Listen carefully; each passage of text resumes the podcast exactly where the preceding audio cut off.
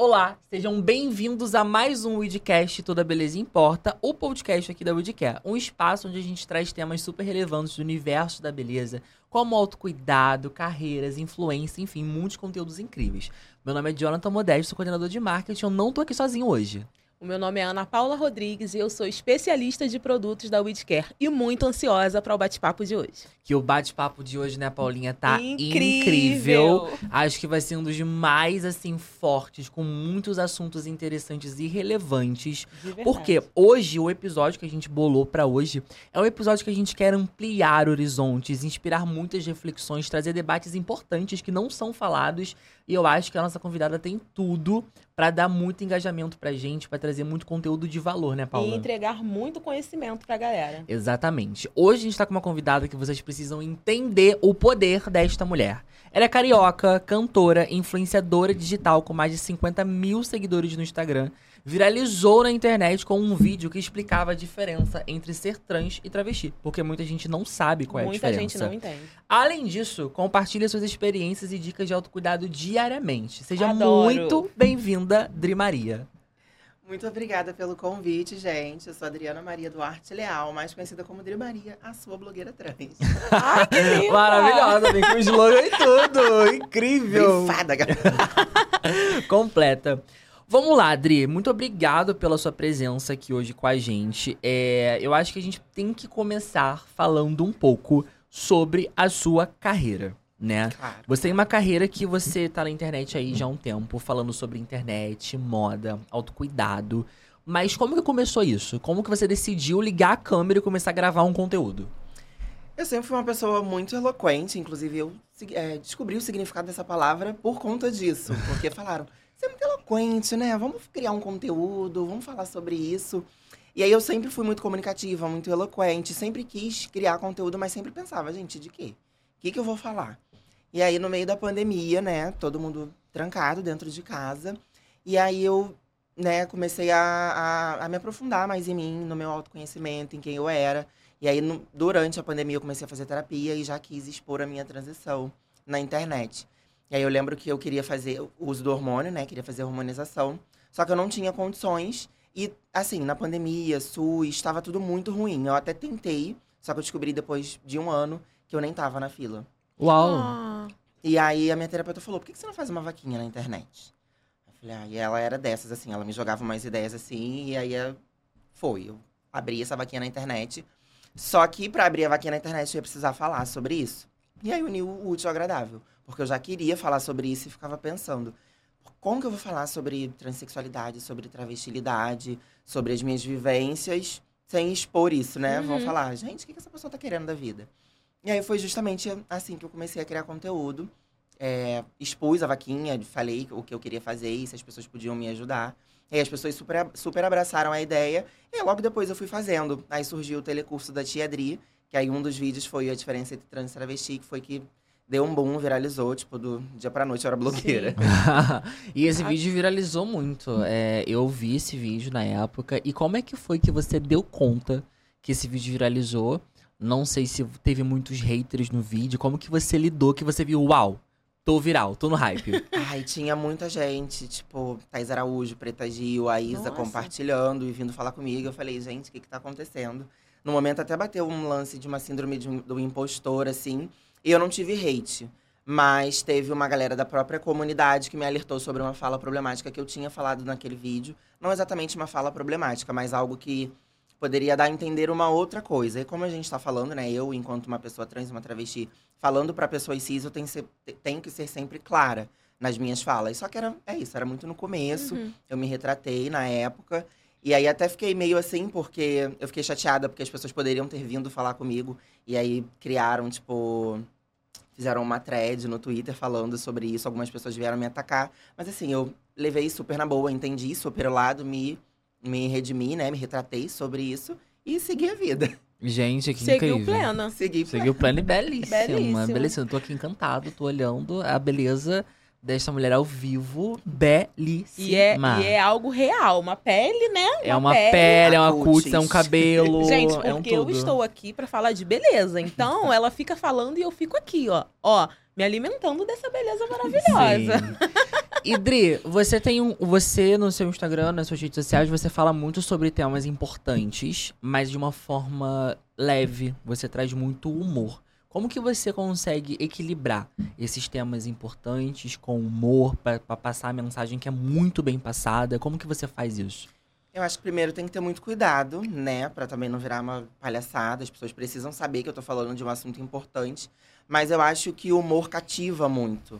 Entendeu? A gente tá rindo ali quando vai ver tá com a mão na consciência. Nossa, e aí eu vou muito, vou muito nisso. Paulo Gustavo era uma pessoa que fazia muito isso. De verdade. Tem muitas pessoas que, que trabalham dessa forma. E a minha família sempre foi assim. A gente tá sempre contando piada, tá sempre rindo. E o humor, durante muito tempo, foi uma armadura pra mim sobre as coisas ruins que eu vivia na minha vida. Então eu cresci e fui aprendendo a lidar com as coisas através do humor. E com isso não podia ser diferente. Eu acho que chega nas pessoas de uma maneira diferente, sabe? Do que eu chegar e falar, olha, séria, e é isso, isso, isso. Nem todo mundo vai vir comigo, entendeu? Agora, se eu for jogando uma piadinha, uma realidade ali, as pessoas vão rindo, vão botando a mão na consciência. E fica algo mais leve, E né? fica algo mais leve, justamente porque são conteúdos bem densos. A gente também sabe que, além de influenciadora, você faz faculdade de pedagogia e também gosta muito de cantar. É uma cantora, né? Qual é a influência da música para sua vida e como você faz, assim, no meio de tantas tarefas, tantos ofícios, conciliar tudo isso? É, ai, gente, eu amo cantar. É, o- é um hobby, ainda é algo que eu pretendo levar pra minha vida, inclusive através do meu trabalho com a internet. Isso tem me possibilitado conhecer pessoas. E aí eu tô sempre cantarolando. A minha família é uma família. A gente sempre ouviu muito MPB, sempre ouviu muito samba. Então, samba tá muito presente na minha vida, sabe? Músicas brasileiras, assim. Eu sou mais de ouvir músicas daqui, nacionais, nossas mesmo. E aí é uma coisa que eu realmente tô querendo investir. Né, eu posto umas coisas cantando ali, aqui, aí a galera fica oriçada. Ai, posta mais, posta mais. Será que vem uma carreira aí, gente? Um dia. Isa, tô brincando. E aí, então, você falou de músicas brasileiras, né? A sua inspiração vem mais ou menos daí, então, né? Sim, sim, é, vem, vem muito de casa, assim, do que eu ouvia. Do quando seu minha mãe- berço. do meu berço, quando minha mãe tava, sei lá, arrumando a casa. Sempre tinha, tipo, eu mo- morei em quintal de família minha vida toda, então eu sempre, era sempre uma grande festa, era aniversário de alguém, era sempre uma gr- grande festa. Tinha um vizinho nosso que era pagodeiro. Ih! É, pagodeiro aí. A gente chamava ele, fazia já uma bagunça, assim, então a música sempre foi muito presente. Você é carioca? Eu sou carioca. Da onde? Eu sou de Jacarepaguá. Ah, você... Nasci, nasci em Bangu e fui criado em Jacarepaguá. Isso é bem mesmo essa, essa coisa do Rio, né? Do churrasco, do pagode, Todo daquela domingo família à reunida. tarde É vira uma isso. grande festa. É isso, e é assim, tipo, muita influência. Desde de pagode, samba, até um forró, um axé que tocava à tarde. Minha avó tocava música gospel, tocava Padre Marcelo. Então, assim, sempre tive imersa nesse universo, sabe? De Pegando um pouquinho dali, um pouquinho. Maravilhosa. Dri, você sabe que você, você é uma mulher que inspira muitas pessoas. Que a sua fala, ela é uma fala de muita importância. Que ela pode libertar muitas pessoas, que ela pode conscientizar muitas pessoas e até mesmo educar pessoas que estão no seu, que estão tentando entender Verdade. né, esse universo. Tanto que esse vídeo, é, o, o conteúdo dela é muito sobre isso. Sobre trazer mesmo essa visibilidade que é tão difícil ainda nas redes sociais, nas marcas, nas grandes publicidades.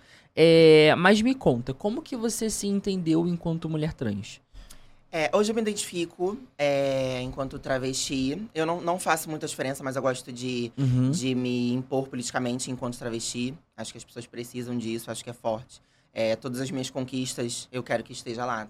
Travesti conquistou não sei o quê, travesti fez não sei o quê. Maravilhosa. Bacana. Porque essa palavra tá sempre muito ligada à ou prostituição, ou à morte, ou a coisas ruins. E aí eu, eu acho que é importante que a gente traga. E ser travesti me libertou de muita coisa. Mas é uma coisa que eu carrego desde criança, desde pequena, assim. É. O primeiro, assim, eu sempre fui muito afeminada e tal. Eu nunca fui lida como um, um gay, um homossexual. Eu sempre fui a bichinha preta, a- o gay viadinho, entendeu? Sempre, sempre nesse lugar, assim.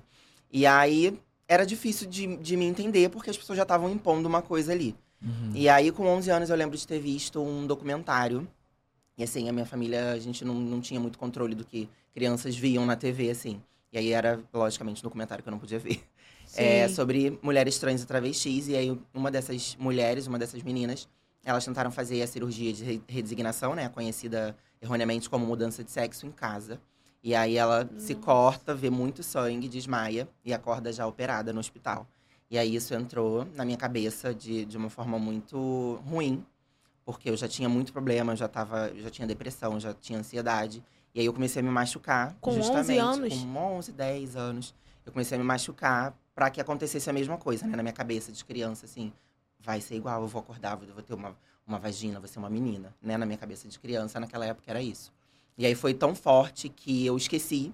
O meu cérebro, é, no intuito, assim, de me proteger, eu fui descobrir isso na terapia, é, apagou esse, esse episódio. E eu fiquei, né, um, um tempo depois, me assumi enquanto um gay, um cara gay. E vi- fui vivendo a minha vida até meados ali, tipo, na adolescência, com 16, 17 anos, que eu comecei a fazer drag. Tinha Pablo Vittar em Ascensão, RuPaul, e aí eu comecei a me encantar com aquilo. Só que teve um momento que a drag tava muito mais do que eu. E aí, e aí foi ficando um short, foi ficando um batom, foi ficando um aquilo, um, e aí eu queria muito tar estar nesse mundo. E minha autoestima era muito ruim. E era bem, a minha autoestima era bem melhor enqu- é, enquanto, eu tava, enquanto, enquanto eu estava imersa nesse, entre aspas, universo Sim, feminino. sim. E aí eu fui, fui lembrando, começando a lembrar de episódios, comecei a lembrar desses episódios, só que nesse meio tempo eu também entrei na igreja, por vontade própria. E eu fui muito bem acolhida. A igreja foi um dos primeiros lugares que eu me senti numa comunidade, assim, numa, num lugar em que as pessoas me acolhiam, me abraçavam. Só que as- o tempo foi passando e eu fui realmente me descobrindo e fui vendo que se eu fosse transicionar não ia rolar muito bem na igreja, sabe? Eu não sei se, se ia ser a mesma, da mesma forma, porque eu tava ali enquanto um menino, uma bicha preta, mas eu ainda vestia a roupa que a igreja pedia pra eu vestir, eu ainda fazia as coisas que a igreja pedia pra eu fazer. Então eu não sabia como que seria isso. Só que começou a ficar muito forte, entrou Nossa. a pandemia. E aí eu já não tinha muito o que fazer, eu já tava. Minhas irmãs já não aguentavam mais, porque eu falava com elas, eu falava com a, com a minha mãe, falava com as minhas amigas da época. E aí eu falei, não, vou fazer terapia porque eu quero resolver isso. Porque naquele momento que eu precisava era de um acolhimento mesmo, de, de entender que as coisas po- poderiam dar certo. Porque eu tinha muito uma, uma imagem negativa do que era ser uma pessoa trans, do que era ser uma travesti, porque é realmente o que a gente tem na mídia, o que as pessoas falam. Acho que o meu trabalho hoje é justamente esse. É mostrar o contrário, que a gente também pode ser feliz, a gente tem outras possibilidades. Sim. E aí foi mais ou menos isso. Não foi nada linear, mas foi mais ou menos isso. Mas vamos tentar dar uma aprofundada, né? Porque é super interessante essa sua fala. Como é que foi o seu processo de aceitação? Ou a aceitação das pessoas que conviviam com você e esse processo mesmo de empo- de empoderamento. Porque hoje a gente te enxerga e você passa a mensagem de, um, de empoderamento total. Como é que foi isso? Tanto para as pessoas ao seu redor, que eu vi que você falou da mãe, das irmãs, e o seu próprio. Porque eu acho que eu, enquanto homem gay, posso falar que o, o mais difícil é a gente se aceitar. É, pra a mim gente foi se isso. entender é o mais O difícil. nosso eu grita, né? O eu é muito difícil, de ser, N questões, dúvida, conflito, conflito em cima de conflito, em cima de conflito. Como é que foi pra você? Pra mim era isso, porque eu pensava muito, e se eu me arrepender? E se, e se, e se, e se, e se? E esses e se's me travavam, eu nunca Uhum. conseguia, de fato, fazer alguma coisa sobre isso. Mas eu sabia que alguma coisa me incomodava muito, que precisava ser mudada. Mas já era uma fase da minha vida, né? Principalmente na adolescência, em que eu conheci militância, eu conheci pautas que eu não conhecia. Eu fui para uma escola de formação de professores. Então, tinha, a gente estava sempre muito envolvida com política, é, com questões raciais, de gênero. Então, assim, eu estava, de certa forma, um pouco mais empoderada, assim. Eu lembro que, bem no ensino médio, eu já me, me, me apresentava para as pessoas enquanto uma bicha preta, né? Eu, eu pe- peguei aquilo que as pessoas é, falaram, ah, você é isso, e eu falei, não, isso é uma coisa boa. Sim, eu sou uma bicha preta. Porque aquilo fazia sentido para mim na época. E aí, aí, nesse meio tempo, fui me descobrindo, né? Foi como eu falei, tava nesse processo de autoaceitação, que foi muito difícil. Mas conforme as coisas foram acontecendo, eu não fui, eu não pedi permissão pra ninguém. Eu não pedi pra que ninguém me aceitasse. Eu falei, olha, é isso, quem quiser vamos comigo. Entendeu? Ó, eu sou a Adriana, Maria, quem quiser vamos comigo. E foi assim, tipo, pras minhas amigas, foi, pra, com a minha, assim, foi assim com a minha família, sabe? Óbvio que houveram, os- houveram uns, uns percalços, um, né, uns intercursos no Uhum. caminho. Mas as coisas foram acontecendo desse jeito. Eu fui lá na Fiocruz, mudei meu nome belíssimo. Falei, mãe, aqui, ó, minha identidade é essa aqui agora. Quero ser chamada assim. Entendeu? Meu pai foi o que, que teve mais problema até hoje. Ele Aham. dá, uma, dá uns erros assim, mas a gente vê é, as tentativas dele, né? A gente, teve, a gente teve uma relação muito ruim, porque eu sou filho de uma traição. É, E aí, né, ele meio que teve que me criar, obrigado. E aí a gente nunca teve uma relação boa. E a, foi engraçado porque a relação boa foi vindo justamente é, no momento em que eu fui me descobrindo, sabe? Que eu fui sendo eu, que eu fui ficando mais calma, fui me despindo de todas as armaduras, sabe? Que eu fui, que eu construí durante a minha vida. E aí a gente conseguiu se acessar. Então hoje, assim, eu, eu digo que eu, eu dou ele como exemplo porque foi a pessoa mais difícil, assim, que eu não eu não sabia que era uma possibilidade, na verdade, a gente ter uma Uhum. relação e hoje em dia a gente tem uma relação muito boa. Que bom. Então, a- a- o resto da galera foi só vindo comigo, sabe? Quem teve que ir foi. E também teve muitas pessoas que chegaram, né? Que eu agradeço demais, porque é isso, né? Pessoas vão, pessoas vêm. Sim. E é, tento focar nas pessoas que estão vindo.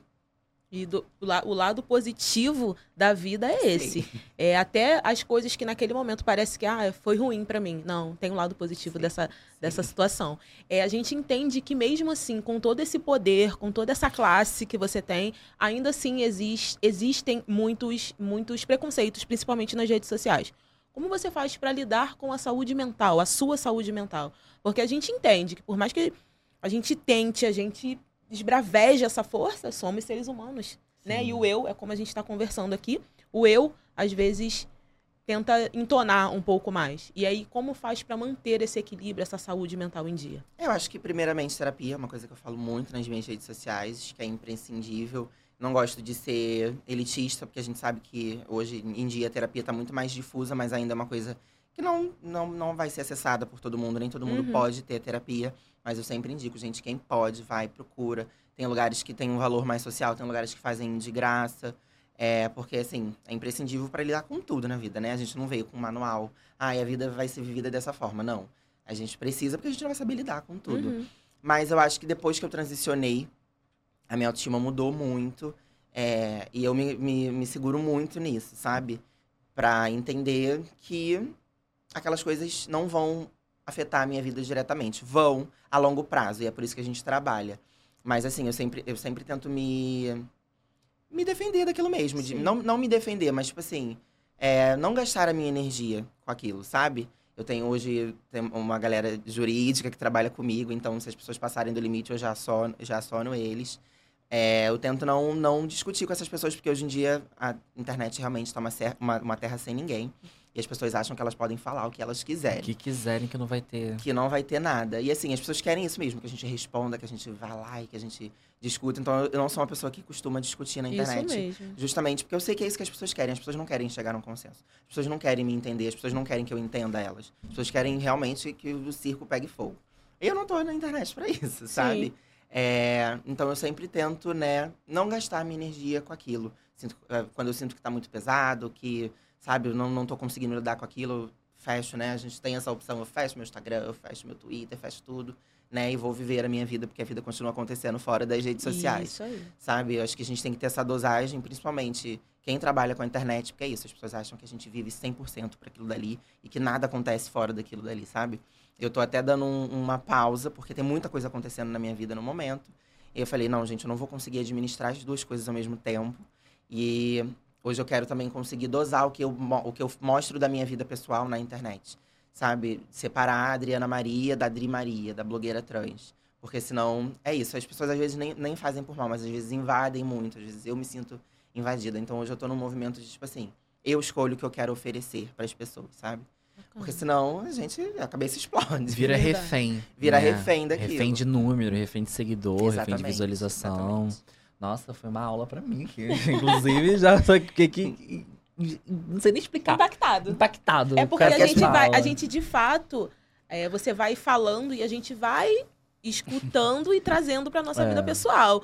É, a gente de tudo na vida a gente precisa colher Sim. frutos, bons frutos. E escolher, né, o que vai ouvir. Eu, enquanto eu, enquanto criador de conteúdo, muitas vezes me pego assim também, tipo, nessa loucura de querer dar informação pra todo mundo e Sim, ouvir o e que tem as pessoas ter uma estão opinião falando. sobre tudo. E de acertar internet. sempre. De acertar. Acertar sempre. A, a- internet, as redes sociais, hoje, ela, ela obriga a pessoa a acertar 100% sempre. Sim, E sim, não é assim. Sim. Se- Sim. Sempre vai ter um momento que, poxa, hoje eu não tô legal, então hoje eu vou deixar isso aqui em off, vou focar em outra Sim. coisa. Como você falou, gente, isso não tá me fazendo bem, calma aí, eu vou desligar.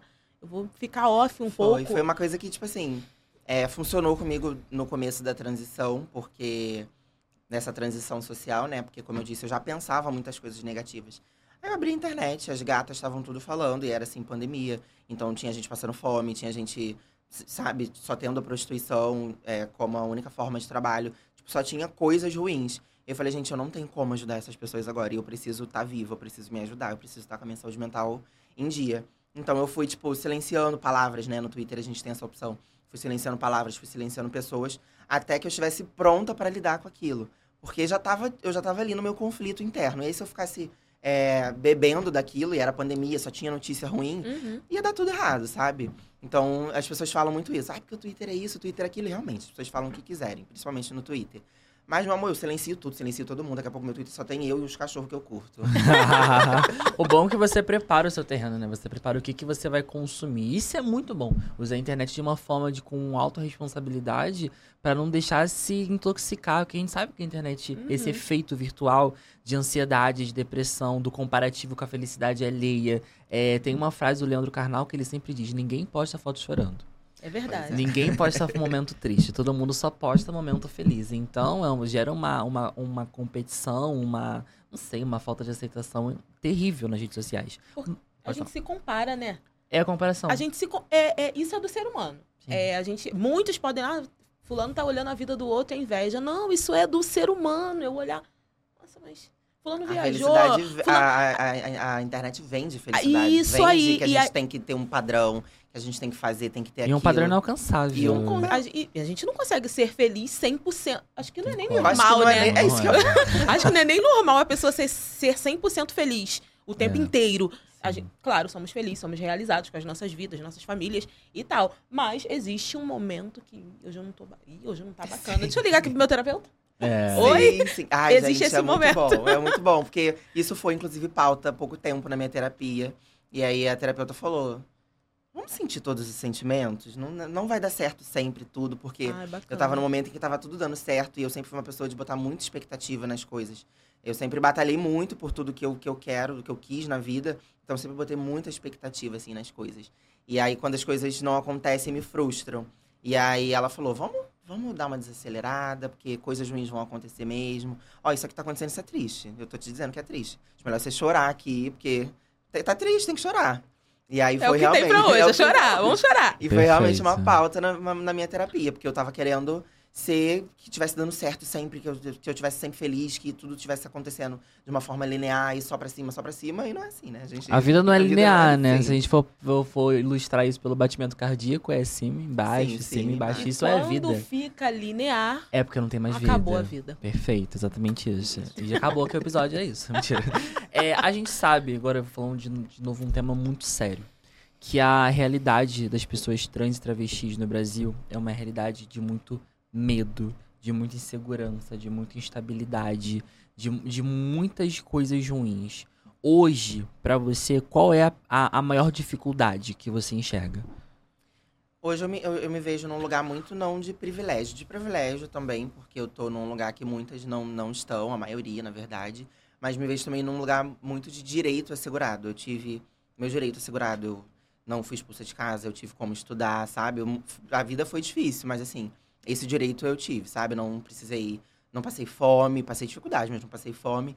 Então, isso me ajudou, sabe? É o que eu tento mostrar para as pessoas, que o meu direito que foi assegurado me ajudou para que eu estivesse aqui hoje, viva, saudável, feliz, podendo é, batalhar pelas minhas coisas, sabe? É o que a maioria não tem, né? A maioria é expulsa de casa com 13 anos, com 12 anos, sabe? Com 12 anos eu não sabia de nada da vida, como é que eu vou viver, sabe? Uhum. Na rua. E acaba que a maioria vai pro, pra prostituição, enfim.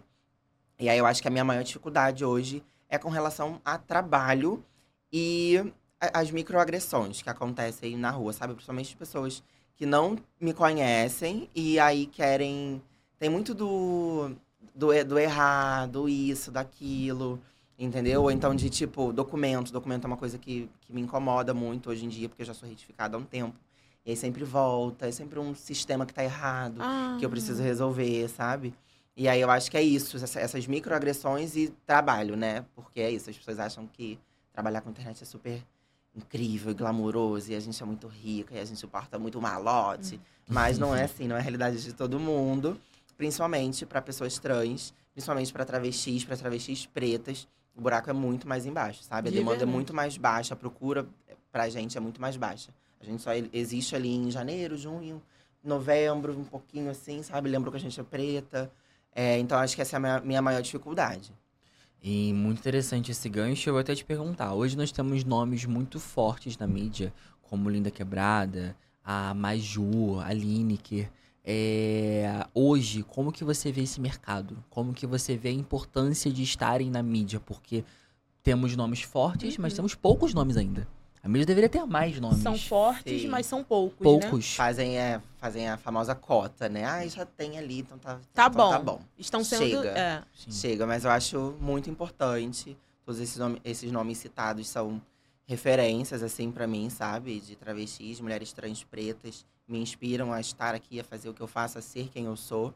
E é importante que elas estejam lá, e é importante também, e eu acredito muito, principalmente porque eu acompanho o trabalho delas, que elas entendem que é importante que elas estejam lá, mas não só elas. Que elas abram caminho para outras pessoas, sabe? Para outras travestis pretas, para que a gente possa ocupar todos os- os espaços, para que a gente possa chegar numa utopia de mundo um dia que a gente nem vai reparar, nem vai falar mais sobre isso, porque vai estar todo mundo ali, vai ser uma coisa corriqueira, normal. Só vão estar. Só vão estar ali. Vão, tipo assim, olha quem tá ali, né? Só vão estar. E, e quebrar esses estereótipos, Sim. né? Porque até mesmo nos nomes que eu citei, são personalidades muito diferentes. Então é importante a gente quebrar os estereótipos. E eh, qual, qual é a sua opinião, sua visão também em relação a isso? A quebrar esses estereótipos Ai, eu dentro. concordo super, porque é isso. A gente fala a palavra trans, mulher trans, homem trans, travesti, e aí, bum, amassa tudo, bota tudo num, num, Num único- saquinho num e aquilo num ali. único saquinho. E assim, a gente não é igual, a gente não é todo mundo igual. Claro que as nossas, muitas das nossas experiências, né, se correlacionam, interpassam, mas assim, a gente, a gente tá- somos seres humanos diferentes, temos opiniões diferentes, é, temos caminhos diferentes a serem, a, a serem percorridos, né? É, então, eu- é, é muito ruim isso, inclusive afeta muito na nossa luta por direito, porque todo mundo acha que a gente é igual, sabe? Eu não sou, eu não sou igual a um cara trans branco, eu não sou igual a uma menina trans branca, sabe? Com uma, uma, uma classe social um pouco melhor que a minha, eu não sou igual, não vivo as mesmas coisas. Eu acho que a gente tem que focar muito na interseccionalidade das coisas, sabe? Em que eu sou uma, uma pessoa, uma travesti preta, eu sou pobre, sabe? E aí tem a, a que é trans, que é preta, que não é pobre, tem a trans, que é, sabe? A gente é diferente, e é importante que a gente é, exale e fale sobre essas diferenças para que as pessoas entendam, sabe? Tipo, todas as pessoas sim são diferentes. Por que todas as pessoas trans deveriam ser iguais, viverem as Sim. mesmas coisas, gostar e querer as mesmas coisas? Sabe? Não, não, não faz sentido. É algo pessoal, né? É algo pessoal. Então agora vamos embelezar ainda mais essa conversa. Qual a sua rotina de cuidados? Aqueles cuidados diários que você, tipo, não abre mão? Ai, Fala um mim, pouquinho pra gente. indispensável uso de protetor solar, de hidratante, de uma boa música, assim, eu sempre tenho que parar em um momento do meu dia pra fazer as minhas coisas com calma, respirar fundo, sabe? Eu geralmente eu não gosto de estar atrasada porque eu não consigo fazer essas coisas e acaba ficando tudo muito corrido. Mas eu gosto de ter aquele momento de autocuidado só meu, de ver uma série, de ouvir uma música, sabe? De sabe aquele banho que a gente toma, que a gente faz tudo, que a gente sabe, hidrata o cabelo, a gente pega aquele produtinho caro que a gente faz usa, bota, sabe, aquele óleo diferente que bota no cabelo. E é uma coisa que eu tento fazer, tipo, diariamente mesmo. É, eu acho que assim como a gente tem hábitos ruins, a gente tem que se Sim. acostumar a ter bons hábitos, sabe? Até pra De- se reconectar, Até né? pra se, se, se reconectar, justamente. Então, assim, pra mim é indispensável. Todo dia eu vou acordar com calma, vou fazer as minhas coisas, vou passar meu café ouvindo minha música, vou, vou passar, vou fazer a minha skincare, vou arrumar meu cabelo, sabe? Tá me fal... tá falando, tá me dando uma paz, sabe? Ela Passando transmite. café, ouvindo uma música. Ai. E todo mundo que passou aqui falou de protetor solar, gente. Gente, Todo pelo amor mundo. de Deus. Não, é porque eu sou preta, né? E aí eu ouvi a vida toda que não, preto não precisa Não precisa. usar. Muita melanina, garota! Muita melanina. Eu ouvi eu também não, eu muito vou chegar isso. já com, com 30 anos com cara de 60. Nada contra pessoas com 60 anos. Mas assim, eu eu quero ter cara de 30 anos com 30 anos. Eternamente. Entendeu? Brincadeira, eternamente não. Mas vem cá, é, quem te acompanha na internet sabe que você tá mudando de visual. Como que é a sua relação com o seu cabelo? É, muito boa. Muito boa, porque eu sempre tive uma relação, não uma relação ruim com o meu cabelo, mas com o não ter cabelo, né? Eu fui socializada enquanto um menino, assim. A minha mãe tem cabelo liso, a minha mãe é uma mulher preta, mas ela tem cabelo liso, e aí ela nunca quis ter esse cuidado. E eu era menino, né? Era comum que os meninos Uhum. da família cortassem o cabelo, sabe? Principalmente porque o cabelo era cabelo, um cabelo crespo, um cabelo cacheado, que era difícil de cuidar, então ninguém queria ter esse cuidado. Era uma época que ninguém falava sobre isso, não tinham produtos para cuidar do cabelo, então assim, foi uma coisa que realmente me trouxe trauma. É uma coisa que assim, era, era eu ouvir o barulho da máquina e eu chorava, tinha crises, sabe, de pânico, porque eu odiava cortar o cabelo. E aí eu lembro que eu tive uma oportunidade de deixar o cabelo crescer uma época, depois eu tive que cortar de novo. E aí, em 2016, olha que engraçado, com o lançamento de Formation da Beyoncé, eu ainda não tinha transicionado e aquela, minha, aquela música me empoderou de uma forma que eu falei, vou deixar meu cabelo crescer. Acabou, não quero. Eu lembro que na época eu ouvi muito, porque eu era um menino e eu ouvi muita piadinha, eu ouvi muita gente falando, nossa, tá, tá, tá, tá parecendo que tá sujo, ai, vai cortar isso, o barbeiro tem família, não sei o quê. Ai, meu Deus. É, e aí, mas eu, eu fui lidando e fui construindo isso, porque hoje em dia é isso. Meu cabelo é minha coroa, assim. E o cabelo é uma coisa muito específica, pra, principalmente para mulheres trans e travestis, né? Que a gente precisa ter cabelo, ter um cabelão. Isso é, sabe? Isso é símbolo da mulheridade, da, da Uhum. travestilidade, da feminilidade. E, na verdade, hoje eu não enxergo assim. Eu já tive, já tive muito apego com o meu cabelo. E hoje em dia é muito mais uma questão de carinho mesmo, sabe? Se eu tiver que cortar, eu corto. Eu tive essa, essa, essa experiência. Eu tinha um cabelo grande, eu usava química no cabelo. E tava muito ruim, tava muito seco, tava muito feio. E aí a cabeleireira me convenceu, né, com toda a humanidade dela, me convenceu a cortar e eu cortei ele bem curtinho assim, sabe? Achei que eu ia ficar, me sentir horrível, ia ficar apavorada. Mas na verdade eu gostei da experiência e tô Sim. gostando da experiência de ver o meu cabelo crescendo de uma forma ma- mais saudável, sabe? Natural, né? mais natural. Então, hoje em dia, eu tenho uma paixão, assim, pelo meu cabelo. Eu tava de trança até ontem. Eu falei, não, gente, preciso. Eu já, eu já boto a trança já pensando o que, que eu vou fazer no meu cabelo quando, eu- quando eu tirar a trança. Eu não sou uma pessoa que usa muito tranças, assim. Muita coisa no cabelo. Eu realmente gosto do meu cabelo, eu gosto do meu cabelo natural. Hoje em dia, eu não tenho muito esse estigma do, ai, tem que estar os cachos perfeitos, não pode. Porque meu cabelo é, é cacheado pra crespo, ele vai ter frizz. Ele vai ser armado mesmo. E hoje em dia, pra mim, quanto mais pro alto, quanto mais pra cima, mais, mais bonito ele vai estar mais bonita eu me sinto, sabe? Me sinto a Sharon Menezes, Thaís Araújo. Os cabelos esvoaçantes. Então, hoje em dia, é uma questão muito mais de carinho que eu tinha com o cabelo. Antes, eu me sentia muito mais refém. Essa Nossa, falha é muito importante pra gente, né? Porque a WID defende isso. A WID defende essa beleza é, para todos os tipos, produtos para todos os tipos de cabelo, cuidado é, é, diários, né? Para todo o público. E essa fala, o meu cabelo, essa fala é muito dele, né? É, o meu cabelo, hoje eu aceito meu cabelo do jeito que é. Cabelo cacheado, cabelo crespo, ele vai ter frizz. Cabelo tem suas, suas particularidades. Nenhum cabelo é igual. Ninguém é igual, como você mesmo mencionou, e o cabelo também não é Sim. diferente, né? É, e como eu já falei em outros episódios, a gente, a gente não acorda todos os dias iguais. Né? A gente não tem a mesma energia todos os dias. Então o cabelo também não vai ter. Jamais. Então, assim, e que bom que não tem, que tem personalidade mesmo, que tenha frizz, que, que. E porque tem, isso é cabelo, cabelo é cabelo. Mas deixa eu te perguntar uma outra coisa. Independente da sua rotina, agenda, qual é o ritual de beleza que você não abre mão? Que todos os dias você tem que fazer? Finalização do meu cabelo. Não finalização, mas revitalização. Tipo, eu finalizo num dia. Eu, eu preciso, assim, o meu cabelo faz parte da minha autoestima. Eu preciso que ele esteja não bonito, maravilhoso, comercial, assim. Mas eu gosto que ele esteja. Ele esteja arrumado, assim, minimamente arrumado. Eu gosto de me olhar no espelho. Não sou dessas de tipo, ah, eu não vou sair, não preciso me arrumar. Não. Eu me arrumo pra mim mesma. Isso eu mesmo. gosto de estar de estar arrumada, eu gosto de me sentir bonita. É uma coisa que faz bem pra mim, pro meu autoconhecimento, pro meu autocuidado, pra minha autoestima. Então, assim, todo dia eu arrumo meu cabelo. Incrível. Nem que seja uma revitalização. Não, então, uma revitalização. Tirou a touquinha de cetim, tá aquele negócio amassado e tu já joga tudo, entendeu? Mas eu preciso. Maravilhosa. E além do, da beleza do cabelo, é um, um traço muito forte no seu é a moda. Tu curte muito moda, sempre tá extremamente bem vestida, entregando looks Eu amo. incríveis nas redes sociais. Qual é a sua inspiração de moda? Como que você lida com a moda? Como que é pra você? A moda esteve presente na minha vida durante muito tempo, também muito por intermédio de gênero, assim, né? Essa, essa discussão de gênero, porque eu era um menino, eu não podia usar isso, eu não podia usar aquilo. E aí eu queria, eu pesquisava sobre aquilo durante muito tempo, eu quis fazer moda. Durante muito tempo eu quis fazer jornalismo para trabalhar com moda, numa revista de moda. Mas, enfim, não, não aconteceu e tô super satisfeita, super feliz com isso. Mas hoje eu vejo muito uma moda, uma moda como política. E eu gosto muito de levar a moda para as pessoas de uma forma mais inclusiva. E Uhum. inclusiva sobre tudo, sabe?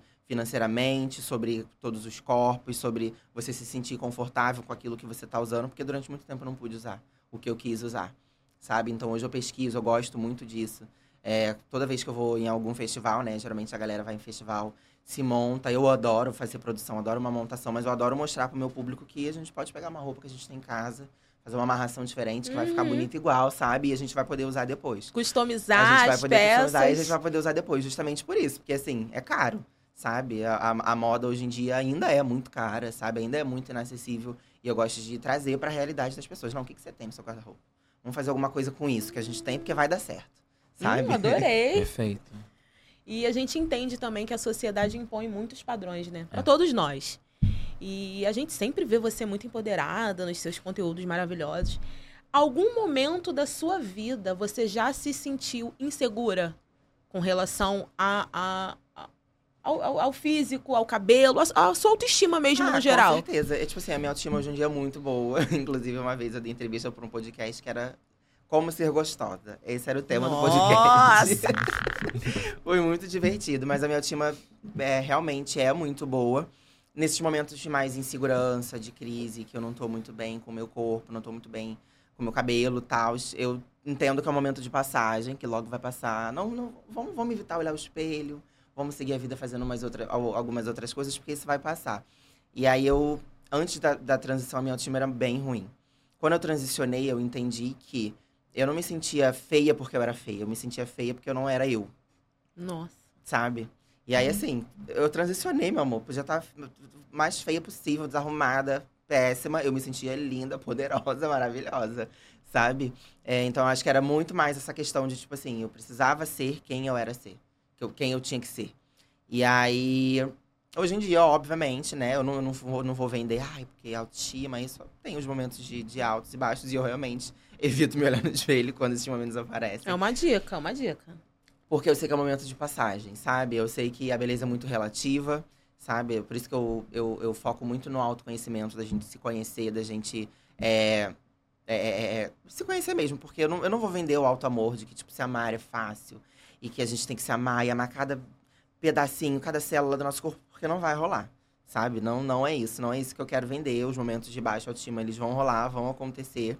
E também tá tudo bem, sabe? Uhum. A gente também não, não vai conseguir é, estar nos dois, nos dois polos, sabe? A gente não vai conseguir se amar 100%, mas a gente também não vai conseguir não sucumbir a algumas coisas, sabe? Da sociedade e tá tudo bem. Acho que a gente não tem que se forçar.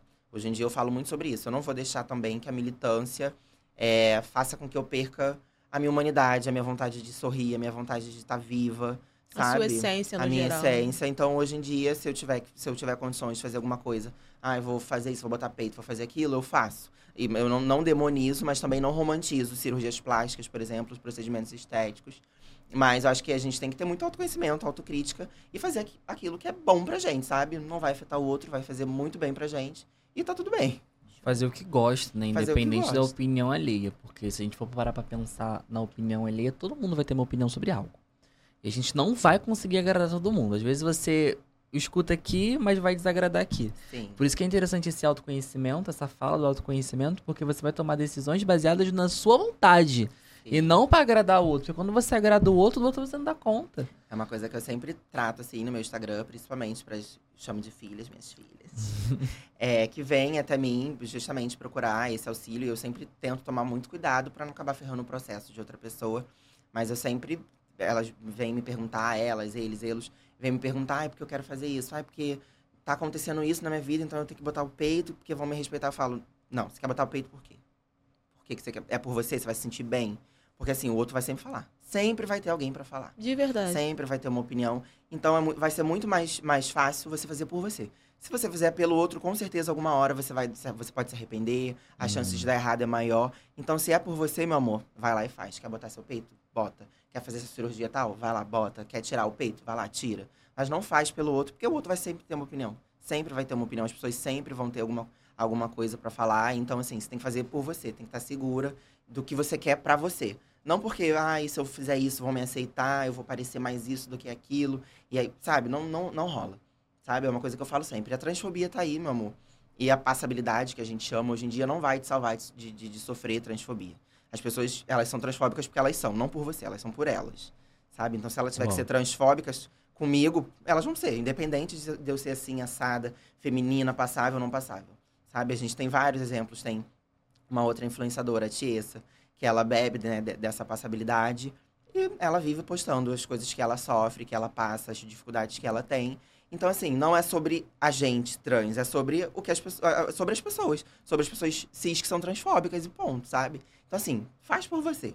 Se não for por você, se tá na dúvida, ah, eu vou fazer porque eu ouvi que isso. Não faz. Pensa, repensa, conversa com as pessoas, com a sua rede de apoio, sabe? Procura ajuda. Porque se você for fazer pelas pessoas, meu amor, é certo que não vai dar certo. Perfeito. Eu acho que a gente pode entrar assim no momento agora de. Que Adri pode. O discurso pode ajudar muitas pessoas, pode alcançar muitas pessoas. Você falou aí de desafios, de momentos muito ruins. É, a vida, como a gente falou, ela não é linear. Tem momentos muito bons e momentos muito ruins. Que fazem parte da nossa construção enquanto ser humano. As pessoas precisam Uhum. no- normalizar as quedas, precisam normalizar as dificuldades, como a sua psicóloga falou. Esse momento é de tristeza, cabe chorar, cabe sentir. Esse é o momento da felicidade. Vamos sentir agora a felicidade? Eu queria que você falasse um pouco sobre algum momento que você acha que marcou muito a sua história. Que foi um momento de dificuldade, mas que te transformou mais forte. Que talvez alguém possa ouvir isso de casa e se identificar e também inspirar essa pessoa. Que o podcast ele é muito sobre isso. Inspirar pessoas, trazer movimento para as pessoas, conscientização para as pessoas. Eu acho que dois momentos que foram muito marcantes na minha vida foi em um momento que eu tava, enfim, com depressão, não tava, não tava me entendendo e eu ainda não tinha transicionado e eu tinha realmente muitos problemas e eu acabei tentando contra a minha própria vida. Graças a Deus não, não aconteceu, não consegui. Mas. E aí, geralmente, né, uma coisa que as pessoas não falam. Quando esses períodos passam, a gente fica muito envergonhada daquilo que a gente fez. Né? Que é- vira um, um pânico, assim, um momento de vergonha. Mas ali também foi primeiro, o primeiro momento que eu entrei em contato com a terapia. Sabe? E aí, entrar em contato com a terapia fez com que eu entrasse em contato comigo mesma. Sabe? E fosse entendendo algumas coisas. É, e o segundo momento foi justamente o sair da igreja para transicionar. Porque a igreja era muito boa para mim, como eu falei, mas era muito condicional. Eu precisava ser de um jeito para estar ali, para ser acolhida, sabe? Para ser feliz ali. E foi um momento muito difícil em que eu é, achei que as pessoas iam me abandonar. Tive que abrir mão de algumas pessoas, abrir mão de algumas coisas, abrir mão de alguns ciclos sociais e que realmente foi uma coisa muito difícil para mim lidar, sabe? Para que eu conseguisse encontrar a Adriana, sabe? Eu não, não, não, não levo, não tenho muitos, muitos, muita mágoa com a igreja, nem nada disso. É, com a igreja em si, aquela, aquela comunidade ali que eu participava. Com a igreja o sistema já são outros 500. Sim. Mas foram momentos muito difíceis, mas que eu consegui passar, sabe? Em que eu, por- exemplo, no- nesse primeiro episódio que eu falei, é, a minha avó estava comigo. E a minha avó, ela não é minha avó de sangue. Ela é mãe do meu padrasto, que eu chamo de pai, que foi quem me criou. E hoje em dia ela não tá mais entre a gente. Mas foi o primeiro contato também que eu tive com ela, sabe? Foi. a- Eu, eu- como eu fui filha de uma traição, sempre houve aquele afastamento. E foi a primeira vez que ela me mostrou muito um afeto ali, de querer me ajudar. Foi uma das únicas pessoas que me pegou ali pelo braço e falou: Não, o que, que tá acontecendo? A gente precisa resolver isso e tal. E a partir daquilo a gente foi criando uma, uma relação muito boa. Então, assim, foi um momento muito ruim, mas eu tento tirar as coisas boas, sabe? Porque, sei lá, minha avó poderia ter falecido e a gente não poder, poderia não ter criado esse laço Esse contato, sabe? E a né? gente criou um laço muito bom. Hoje em dia, eu, eu sou uma pessoa que tá, tô ligada muito à espiritualidade, a algumas reli- religiosidades, e veio muito dela, sabe? Ela, ela era o ponto, assim, de, de, de, de espiritualidade, de religiosidade, religiosidade que eu tinha, assim, perto de mim, dentro da minha casa, sabe? E mesma coisa com, com o lance da igreja. Infelizmente, foi um lugar que eu precisei deixar e que eu sinto falta por muitas vezes. Mas eu não, não poderia ser de uma outra forma, sabe? Hoje em dia eu sou uma pessoa muito feliz, muito realizada com tudo que eu faço, com tudo que eu vivo, com tudo que eu sou. E não ia acontecer se eu tivesse ali naquele espaço, sabe? Infelizmente, essa é a realidade que a gente tem. Mas eu tento focar no hoje, sabe? No que eu sou hoje, nas pessoas que me cercam, na minha família, nos meus amigos, no meu noivo que tá comigo. Então, foi um momento muito difícil que eu achei que eu não fosse conseguir passar. Eu lembro que eu passava noites em claro chorando e, e, sabe, eu ia perder aquilo. É, e que depois que passou, sabe, foi literalmente, parecia que eu tinha levado um caixote assim na praia e o e aí o mar recuou e eu fiquei, tipo, só sentindo a brisa do mar, só olhando, tipo, tudo que aquilo tinha deixado pra mim. Que foram muitas coisas boas. Então, assim, eu não gosto de romantizar esse negócio de, ai, vamos olhar o lado positivo e tal. Mas, assim, a vida é muito difícil. Principalmente pra gente, a Verdade. vida é muito difícil. Verdade. Então, com todos os recursos que eu tenho, com todos os privilégios, com todos os direitos assegurados, eu tento levar a vida dessa forma e tento levar essa vida para essas pessoas, pra, justamente para que um dia a minha comunidade possa viver em paz, para que a gente possa sair na rua e voltar para casa em paz, Em paz. sabe? E você citou aí a avó, citou né, o seu pai, sua mãe. É, como você vê a importância dessa rede de apoio para que tudo caminhe numa engrenagem, vamos dizer que positiva para você? Né? Para as pessoas não, para as pessoas pouco importa, mas essa rede de apoio para você. Uma vez eu vi uma, ouvi uma frase né, de uma publicidade, não vou lembrar agora, mas era justamente sobre essa rede de apoio para pessoas LGBTQIAPN+. Que se cada família, cada pai, cada mãe, cada responsável, né, por uma pessoa que é LGBT estiver cuidando e acolhendo dessa pessoa, não vai ter pessoas LGBTfóbicas no mundo, porque a gente vai estar olhando para dentro, a gente vai estar olhando para dentro de casa, a gente vai estar olhando para as nossas singularidades, vai estar dando afeto, sabe? Então eu acho que isso foi muito importante. Eu acho que a minha presença, inclusive, para minha família foi muito importante para isso, porque eu cresci numa família cis, branca, sabe, encharcada de preconceito, de, de, de- de discriminações, de problemas com eles mesmos. E aí, tipo assim, surgi, me, surgiu, eu surgi ali no meio e fui, tipo, semeando algumas coisas, sabe? Então, hoje eu sei que eu não transformei, não, não dei uma aula, não, trans- não, não transformei ninguém, mas eu sei que as pessoas da minha família, pela- principalmente as pessoas mais próximas de mim, estão muito mais aptas a receber as coisas, sabe? Estão muito mais aptas. Eu sei que elas não vão chegar na rua falando besteira, apontando. Não, isso não vai, não vai rolar, sabe? E se rolar, vai rolar coió. Uhum. Vou dar na cara delas. Mas foi muito importante. Eu vejo, falei do meu pai, né? Eu vejo muito isso do meu pai, que era uma pessoa cheia de preconceito. Ele teve muito problema também com o pai dele na infância. Então era uma pessoa. Era, é era é- ele é uma pessoa muito difícil de se lidar. Foi muito carrasco durante a vida toda dele. E eu sinto que eu fui amolecendo ele, sabe? Tipo, aos pouquinhos. É, lembro, tipo, eu criança, adolescentinha. Uma vez ele foi brigar comigo, porque era recorrente as brigas. E aí eu falei, por que, que você tá brigando comigo? Eu, eu nem, eu não te odeio. O que, que que tá acontecendo? Aí, tipo assim, ele ficou super sem graça, gaguejando. Tipo, ele não esperava aquilo, porque o, o, o comum era que ele brigasse, eu brigasse de volta e aquilo, sabe, virasse uma coisa generalizada. Então, eu acho que a minha presença ali dentro, tipo, na minha família, foi muito importante para isso. para que eles pudessem receber também outras pessoas. Sabe? Não Sim. que as pessoas tenham que aceitar. Foi, é uma coisa que eu sempre bato na tecla. Ninguém tem que me aceitar nada, meu amor. Você me deve respeito. Sabe? Eu, eu tenho que ser respeitado, eu tenho que viver livre, tá na Constituição. Agora, se você vai me aceitar ou não, você não é ninguém, quem você é quem? Quem, é você pra me aceitar? Eu, hein? É, mas justamente isso, sabe? É, tirar o, o poder da mão dessas pessoas. Você não tem que me aceitar, você tem que me respeitar. Isso é seu dever e é o meu direito. E, e o vice-versa, eu tenho que te respeitar. Que é seu direito e é meu dever te respeitar, sabe? Dependente de qualquer coisa. Então eu acho que a minha família entendeu muito isso, sabe? Minha mãe até hoje fica confusa, não, porque ai, tem, é muita coisa, tem que entender. Eu falei, mas você não tem que entender nada. Eu acho que a pessoa que conseguiu entender tudo do mundo com certeza se matou, tá doida. É verdade. Entendeu? Você tem que respeitar o espaço da pessoa, respeitar a pessoa, perguntar: ah, é isso? Isso é confortável pra você? Ser chamada dessa forma, você quer como que, que eu te trato? Você não precisa entender tudo, todas as- singularidades, tudo que a pessoa é. Sabe? Acho que nem, nem eu me entendo completamente. Então, Sim. assim, como que as pessoas vão entender? Você tem que me respeitar, sabe? E é, é o princípio, é o princípio de tudo. Perfeito. Você falou muito sobre autoentendimento, autoconhecimento agora nesse momento, né? De que as pessoas não têm que é, é, entender nada. Você tem que aceitar, você que tem que entender, você que tem que é, fazer esse processo interno, porque é um processo interno. De verdade. É, o que, que você gostaria de dizer para as pessoas que estão passando pela mesma situação que você, mas estão no início ainda? Você pode usar esse espaço para falar com essas pessoas. É, principalmente que as coisas não parecem, elas não são o que elas parecem ser, que vão demorar, as coisas demoram a acontecer e que as pessoas precisam estar seguras, se sentir seguras para tomar decisões, sabe? É, eu sempre falo isso para as meninas que chegam até mim, não porque eu quero fazer, quero acontecer. Você tá sentindo que o ambiente não tá legal? Não faz, não acontece agora, espera, sabe? O, o tempo é o rei de tudo. É, e aí eu, eu falo isso e é muito ruim, né? Porque é isso, a gente tem que ter paciência, mas é uma, uma verdade, uma coisa que eu aprendi com o tempo, né? Que a gente precisa ter paciência, que só o tempo vai resolver algumas coisas. Então, assim, espera. Espera você sentir que tá segura, que você tem como você se bancar, entendeu? Principalmente num país violento como o nosso, sabe?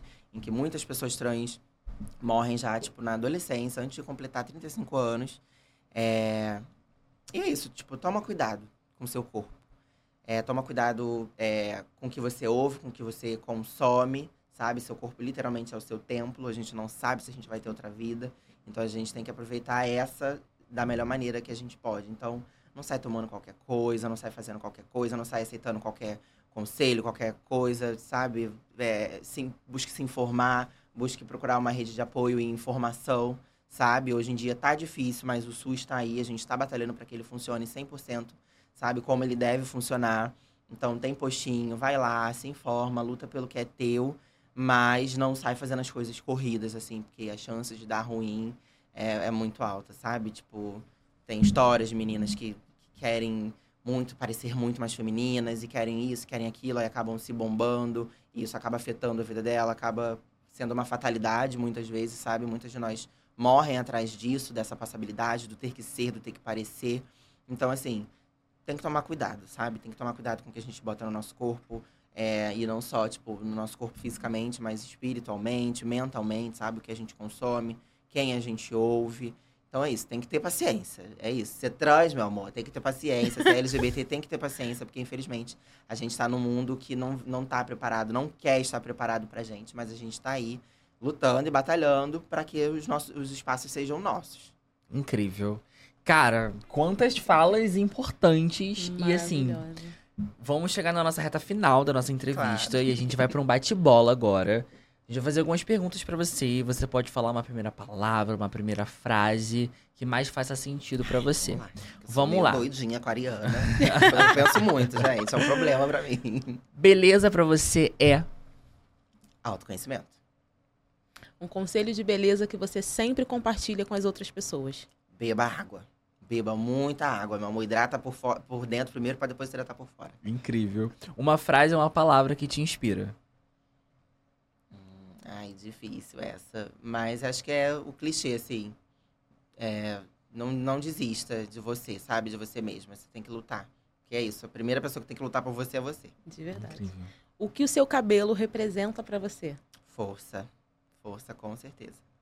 Um ritual de beleza diário. Protetor solar. Um item de beleza que você não vive sem. Hum... Ai, gente, é difícil. Eu não vivo sem muitos, mas assim. Um que eu não vivo sem, com certeza tá tipo ali na minha bolsa, é um hidratante labial. Autocuidado para você é Importante, muito importante e imprescindível. Não é uma coisa que a gente pode ignorar. É uma coisa que tem que estar ali na nossa lista, assim como fazer mercado, pagar conta. Então a gente tem que olhar pra gente mesmo. A gente tem que ter um autocuidado. Um conselho que você daria pra Dri de alguns anos atrás, qual seria? Receba, fique mais calma para receber as coisas, para receber as pessoas. É, nem todo mundo é tão ruim quanto parece. As pessoas são singulares, as pessoas têm tanto problemas quanto você.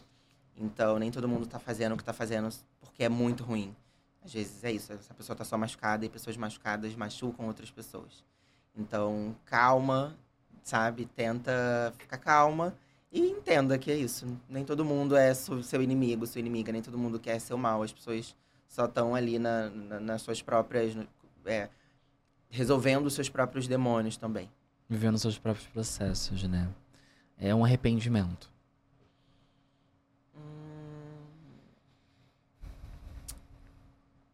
Não um arrependimento, mas não ter falado alguns nãos que eu deveria ter falado na vida.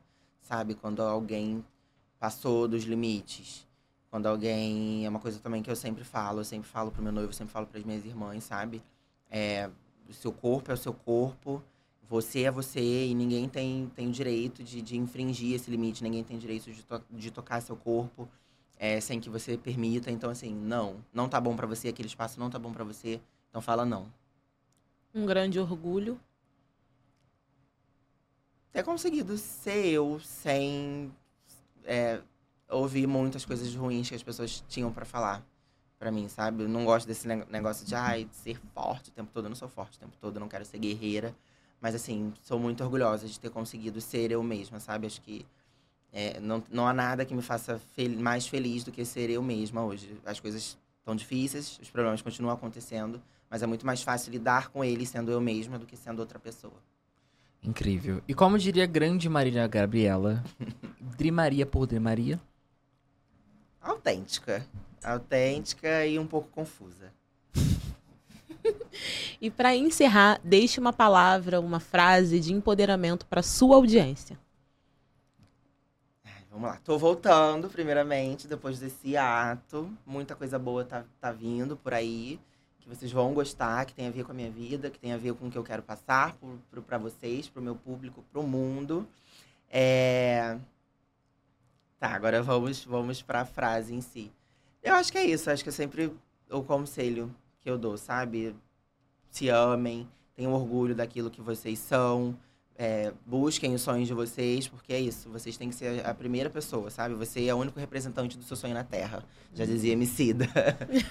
é, então, lute por ele, sabe? As pessoas vão falar, ah, porque não vai dar certo, porque é isso, porque é aquilo. Vai, vai atrás, meu amor, porque é, parece clichê, mas as coisas vão acontecer da maneira que, vão, que precisam acontecer. E se você não mexer, meu amor, não vai cair do céu, infelizmente.